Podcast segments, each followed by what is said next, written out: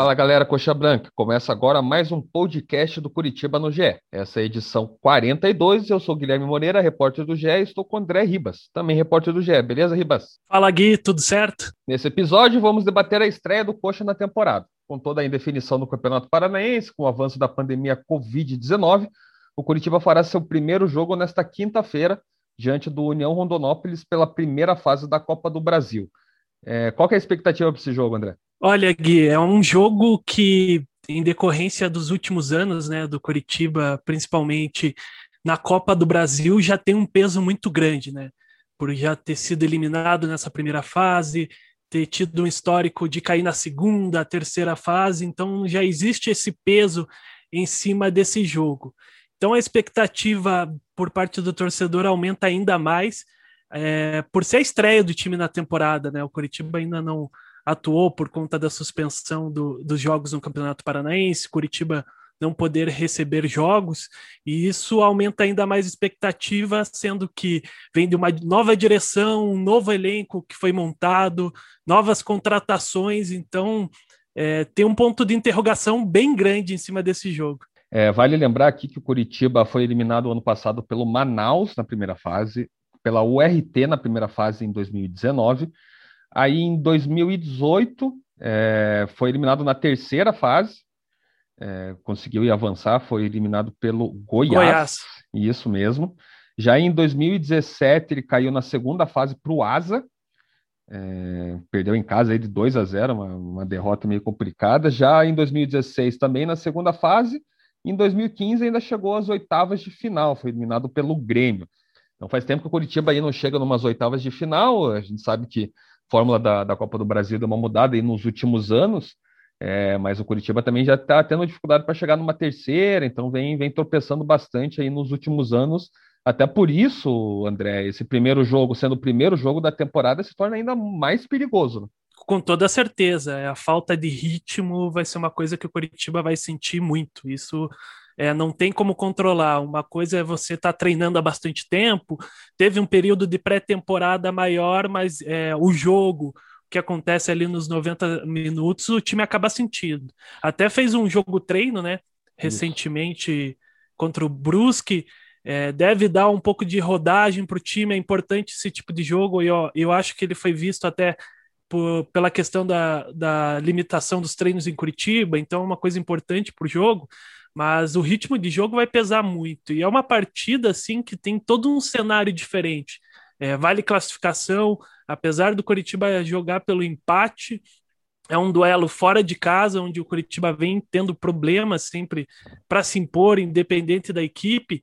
Então, é, dentro de todo esse cenário, ainda tem um time que ainda não jogou junto, né? Muitas peças é, chegaram agora, tem o Wilson, que ficou, tem o Henrique Vermute, o Natanael, mas a, a base é, principal deve ser de jogadores aí que chegaram nessa temporada. É, nesse jogo treino contra o Brusque, que aconteceu no domingo pela manhã, o Natan Ribeiro e o Matheus Oliveira ficaram em Curitiba, não participaram da, da atividade. Já o zagueiro Luciano Castan foi liberado para acompanhar o nascimento do filho. A escalação do Curitiba para essa partida é, contra o Neo Rondonópolis deve ser Wilson, Natanael, Henrique Vermute ou Ayrton Carvalho, Luciano Castan e Romário. Johnny Douglas, William Farias e Robinho ou Val. Rafinha ou Valdeci, Igor Paixão e Léo Gamalho. É, como que você vê essa escalação do, do Curitiba para essa partida, André?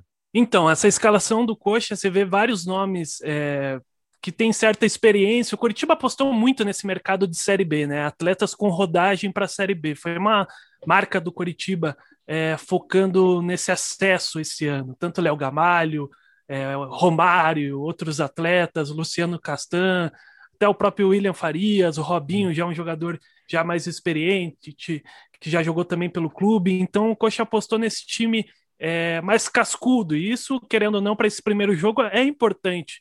É, por ser um jogo que tem um peso histórico dentro do clube, esses jogadores estando à disposição são importantes. Além de tudo, você tem o Natanael, que apesar de jovem já ganhou uma certa bagagem que foi importante na Série A até para essa estreia.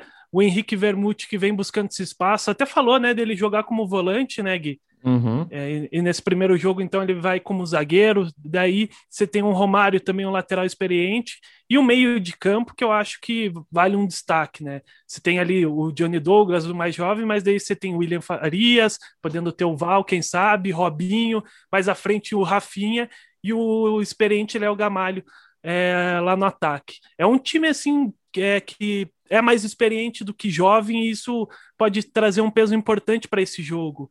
É, por, por você jogar por um empate, é, é, tem essa importância de você ter esses atletas que conhecem bem esse tipo de competição e esse jogo que você precisa definir em 90 minutos. Então, é, a escalação acho bem interessante é, em relação principalmente ao meio de campo, já você também ter um Léo Gamalho à disposição e também, ao mesmo tempo, é, você dá o espaço para um Natanael, que deve ser um jovem que a gente deve ficar de olho bastante nessa temporada. É, até pela toda indefinição que, tá, que está acontecendo no Campeonato Paranaense, uhum. prolongou a, a, estreia do Curitiba na temporada e o Léo Gamalho, que, que, provavelmente não começaria já ali no, nas primeiras rodadas, é, provavelmente vai jogar próprio Rafinha e o Robinho ainda estão não estão 100% fisicamente, mas até pela importância do jogo, provavelmente comecem jogando. Nessa escalação inicial de, de remanescentes da última temporada, tem o Wilson Natanael e o Henrique Vermute, e isso na, na linha defensiva, né? Já no uhum. ataque, é, que pode ter o Rafinha, né, se for confirmado como titular, uhum. e o Igor Paixão. Mas o Igor Paixão, Sim. com certeza, é aquele nome que durante a temporada deve perder a vaga de titular, não é não é um jogador que o Curitiba aposta tanto como titular, às vezes Sim. até entrando mais no, no, decorrer do jogo. Então são bastante mudanças aí para a torcida assimilar essa nova escalação do Curitiba.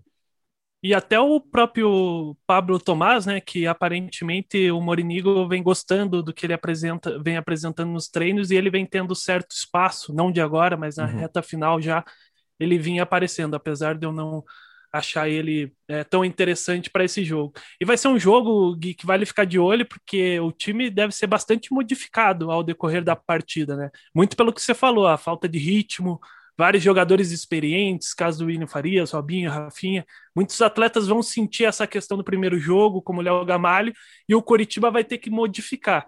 Por isso a importância de você fazer, quem sabe, construir esse resultado já nos 45 minutos iniciais porque na segunda, na reta final, a gente sabe, a gente viu ali uma estreia de um paranaense, que foi o caso do Paraná, que sentiu muito essa parte física já no segundo tempo, teve que realizar várias mudanças, e um time que não vem jogando, né, faltando esse ritmo de jogo, isso vai pesando e vai dando uma desconfigurada até no, no que o Gustavo Morinigo vai pensar para o jogo. É, vale lembrar também, André, que o Curitiba joga por empate né, nessa partida, Sim. nessa primeira fase Copa do Brasil, então um empatezinho ali fora de casa garante Curitiba na Já próxima fase, mas também tem a questão do, do, do perigo, né? Você vai jogar por é. empate e corre o risco da, da, derrota, e o Curitiba, nesses últimos duas edições de Copa do Brasil, foi, foi assim, né? Teve suas chances, não marcou, achou que é. o empatezinho estava garantido e acabou, acabou levando aí gols. Né? No Manaus foi 1 a 0 só, mas em outras oportunidades sofreu mais gols, né? Chegou a, a empatar e, e, acabar levando o gol da, da eliminação. Então é sempre bom ter muito cuidado nesse jogo, até pela questão financeira. É, o Paraná acabou sendo eliminado pelo Cianorte no meio da última semana e dispersou aí 675 mil, 560 pela participação, e o Curitiba entra nesse mesmo grupo 3 aí da, da Copa do Brasil. Então ele já tem garantido pela participação 560 mil e se avançar para a segunda fase ganha 675 mil. É, André, esse valor, obviamente, também é muito importante para o Curitiba nesse começo da temporada. Não, total, tem um peso financeiro importante. Até alguns diretores do Coritiba, né, Gui, chegaram a falar que pensam ali numas oitavas, quartas de final, é, pensando tanto no, é, no resultado esportivo, mas também no resultado financeiro. E o Coritiba vem de uma queda para a Série B, então é um dinheiro assim que não dá para você desperdiçar. E é aquele jogo que a gente fala muito da questão, ah, como o Coritiba vai se apresentar, vai jogar pelo empate ou não, mas no fim, né, Gui, se o, se o resultado vier, o desempenho ali vai ser o de menos. É um, é um jogo que, pelo contexto histórico do Coxa, de tá sendo sempre caindo nessa primeira fase, segunda, terceira, o desempenho, até por não ter jogado ainda na temporada, vai ficar em segundo plano e a classificação é, garantir o empate ou a vitória é o mais importante para esse jogo, tanto pela questão esportiva, mas também muito pela questão financeira.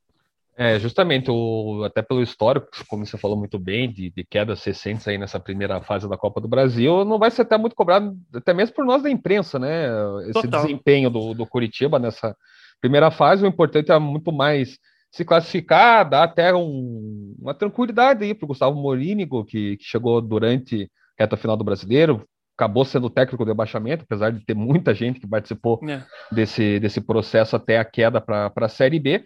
Mas é, essa questão financeira realmente é muito importante. Curitiba ele perde a cota de televisão da Série A, que, que é muito Sim. forte, é, e, e, na Série B tem uma cota muito menor, de 6 a 8 milhões.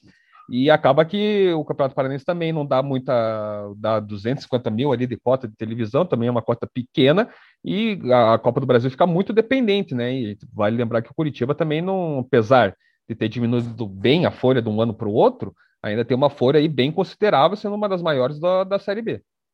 É, e tem o peso também da pandemia, né? O cenário de você não ter torcida no estádio, a questão dos sócios, que vem diminuindo, até o Curitiba vem realizando uma campanha bem bacana para chegar aos 30 mil sócios. Então, tudo isso envolve essa questão financeira desse jogo da Copa do Brasil. Mas, claro, que a gente está falando todo esse cenário, né? Que não vamos ver tanto desempenho, que o resultado vai ser mais importante, mas tem toda a questão do Curitiba ser o favorito para esse confronto. O Curitiba precisa se impor, independente de ainda não ter jogado, é, de ter um time praticamente novo, mas o Curitiba tem que, pelo menos, mostrar um certo padrão é, do que vem feito nessa pré-temporada, que teve uma pré-temporada recheada, cheia de buracos, né? Porque você tem uma semana que você não sabe se vai ter jogo ou não. Então, às vezes, você acaba perdendo um dia de treino, porque você prepara aquele treino pensando no jogo, daí não vai ter, daí você tem que modificar a carga. Então, tem todas essas coisas, mas Curitiba, no geral, tem que mostrar seu favoritismo para esse jogo. Ainda tocando nessa questão da folha salarial do Curitiba, a gente vale destacar que o Matheus Galdesani foi emprestado para o Fortaleza, que é uma, um dos maiores salários aí do clube, ao lado do Rafinha, e o Neilton também não tem um salário aí mais ou menos no mesmo patamar que os dois, também está a caminho aí do esporte. Vai falar um pouquinho agora do União Rondonópolis.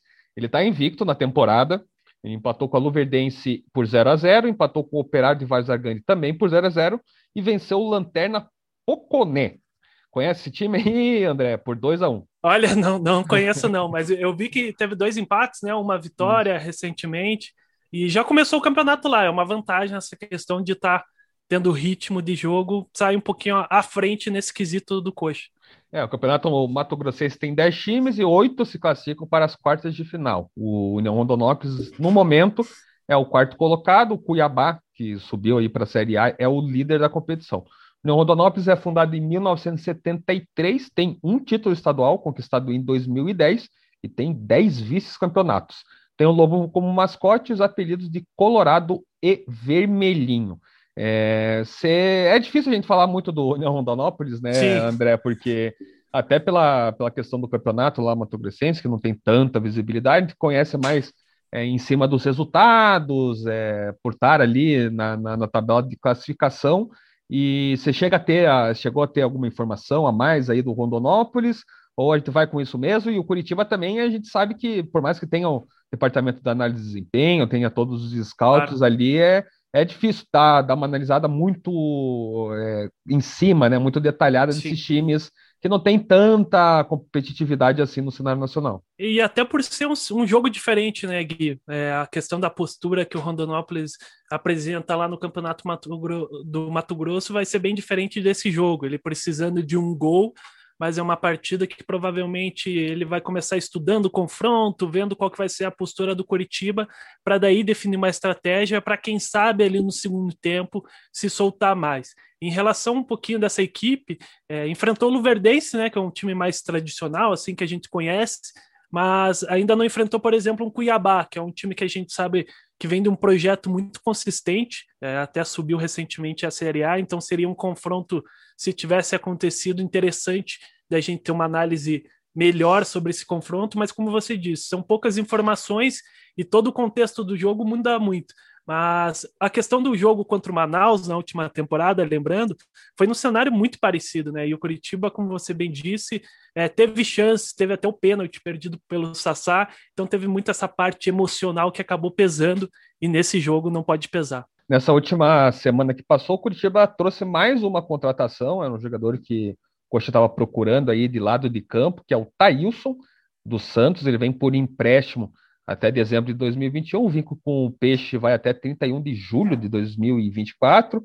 Ele não é aquele jogador assim que, que lá na base do Santos destacou tanto, né? Que todo mundo falou, nossa, é absurdo, apesar de ele ter tido uma sondagem ali do, do Barcelona na base, mas não era assim aquela cria do Peixe que todo mundo falava assim, ah, esse vai ser o novo Neymar, que tem essa mania de, de rotular esses jogadores. Como que você vê essa contratação do Thaís para o Curitiba, né? É, Guilherme, ele não tem, por exemplo, o peso que está tendo o Ângelo, lateral lá no Santos, que é um cara que já é visto como uma promessa e está começando a ganhar um espaço lá.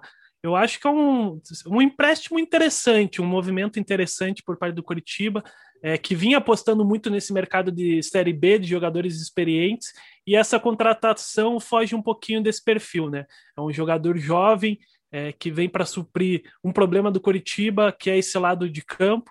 É, é, um problema que o Coritiba vem tendo nas últimas temporadas. Teve a saída também do Robson, né, que era um jogador que foi decisivo, mas era muito irregular e te, teve toda a questão de até do Coritiba tentar renovar. Eu vejo como um movimento do Coritiba interessante no mercado. Chega por empréstimo, então questão salarial não deve pesar tanto para nenhum dos dois, tanto para o Peixe, tanto para o Coritiba. Um jogador jovem e que deve ser um reforço para elenco nesse primeiro momento. Acho que pensando muito mais no elenco do que para o time principal. O Thailson estreou profissionalmente em 2019 e ele começou com o pé direito. Né? Logo no primeiro jogo, o atacante marcou o gol da vitória por 1 a 0 sobre o Vasco em São Januário pelo Brasileirão. Thailson jogou mais de 31 partidas entre 2019 e 2021 mas não voltou a balançar as redes. Ao todo, ele tem 32 jogos disputados como profissional e ele vai.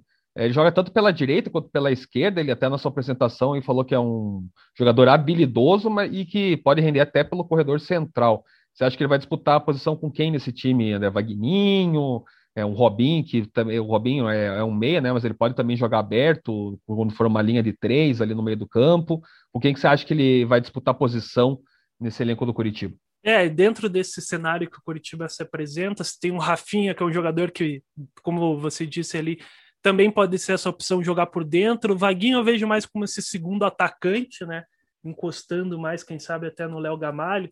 Mas acredito que ele pode mudar até um pouco essa configuração do Curitiba, quem sabe mais para frente. Ter um jogador é, mais aberto, mais de velocidade, como era no caso do Robson, né? Que era um atleta muito de cortar para o meio e finalizar a jogada. Ele tinha muito disso de ir para dentro, tentar esse, esse drible curto, ir para cima. Então acho que o Thailson cria uma opção interessante num elenco do Curitiba recheado por jogadores experientes. Você tem também o caso do Igor Paixão, né, que você citou que pode ser opção para esse jogo, então ele pode se enquadrar dentro disso. Então acredito que ao decorrer do tempo ele deve ganhar espaço e principalmente nesse estadual, né, vai ser importante ele ganhar alguns minutos. Para finalizar nosso papo aqui, André, acho que também há muita expectativa em relação ao técnico Gustavo Mourinho, né? A gente viu ele no, na Série A ali fazendo jogos até consistentes, né? Não teve tão, no começo ainda conseguiu ali, conseguiu duas vitórias esses, nessa reta final do Brasileiro, alguns empates, também derrotas, né?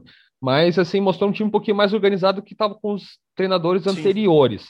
É, a ideia do Curitiba nessa temporada é ter protagonismo na Série B e ter uhum. protagonismo também aí no Paranaense, quando vou começar a jogar o estadual e tudo mais. Você, você vê com essa, nessa linha mesmo, esperar um Curitiba com, com mais agressividade, um Curitiba que, que dê mais gosto de, de assistir? Acredito que sim. A gente viu um Gustavo Morinigo primeiro num cenário muito caótico do clube, né? Praticamente já rebaixado, então ele veio já pensando muito nessa temporada é, 2021 e agora ele teve a oportunidade de ter uma pré-temporada bem estendida, de colocar suas ideias e encontrar um novo grupo e com objetivos diferentes, né? Lá o de 2020, Curitiba não tinha objetivo, não tinha alguma coisa para almejar. Isso acaba querendo ou não influenciando ali na cabeça dos jogadores que entram em campo, até no grupo que fez os últimos jogos. Então, dentro disso, acredito que ele vai buscar assim esse protagonismo dentro do Curitiba. A gente tem tido algumas informações, né, a respeito dos treinos, que é um time que gosta de pressionar muito a bola. E o Morinigo nos jogos que fez pelo Curitiba, ele mostrou ser um técnico que se adapta bastante ao jogo.